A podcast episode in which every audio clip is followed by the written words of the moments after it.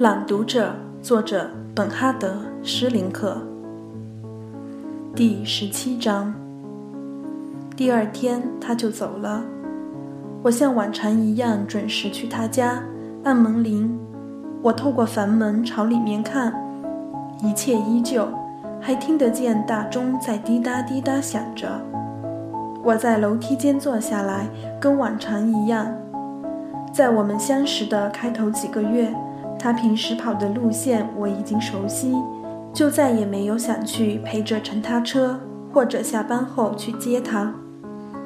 不知从什么时候起，我就不问这方面的问题了，也不再表示对这事有什么兴趣。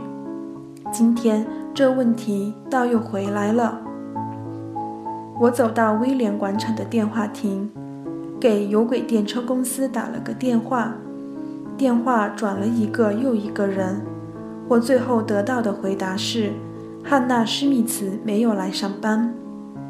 我于是又回到车站路，去到西姆工厂询问这栋房子的业主是谁。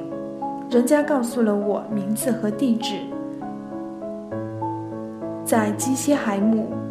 我骑上自行车就走。你是问汉娜·施密茨太太吗？他今天一大清早就搬走了，那他的那些家具呢？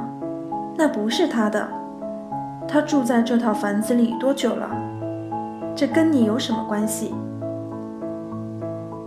那个女人是在窗口同我讲话的，讲完，砰的一下就关上了窗。我又赶到有轨电车和缆车公司去，在办公大楼，我一路打听人事部。那位负责人倒还态度友好，表示关心。他今天一大早就打来电话，说要给我找一个替工，时间刚刚好衔接。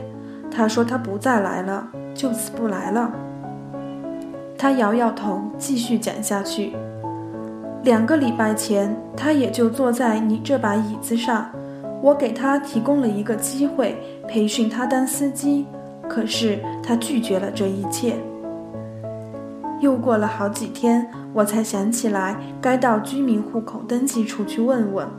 他果然经常在那儿通报过，说他要搬到汉堡去，可是没有留下那儿的地址。日子一天天过去，我非常难过。我还得费好大的劲，一定不让我父母、哥哥、姐姐和妹妹看出什么破绽。我在餐桌上也交谈几句，也吃点东西。实在要呕吐出来的话，我就先忍耐着，过后吐进抽水马桶里。我照常去学校，去游泳池。下午我也消磨在那儿，藏在一个没人找得到我的僻静地方。我的身体渴望着汉娜，不过比身体的渴望更糟的是，我有一种负罪感。我为什么没有从水里一下子跳出来向他奔跑过去呢？在我来说，一件小事浓缩了我这几个月来的心猿意马。正是这种三心二意，使我居然拒绝承认他，以致背叛了他。不告而别是对我的惩罚啊！我忽然想到，那一次看到的也许并不是他。我又没有看清楚脸蛋，为什么就能硬说一定是他呢？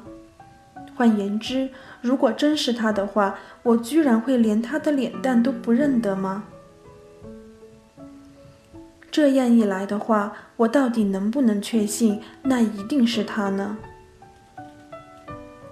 再转念一想，我知道那就是他，他站在那儿在朝我看着，可惜。已经太迟了。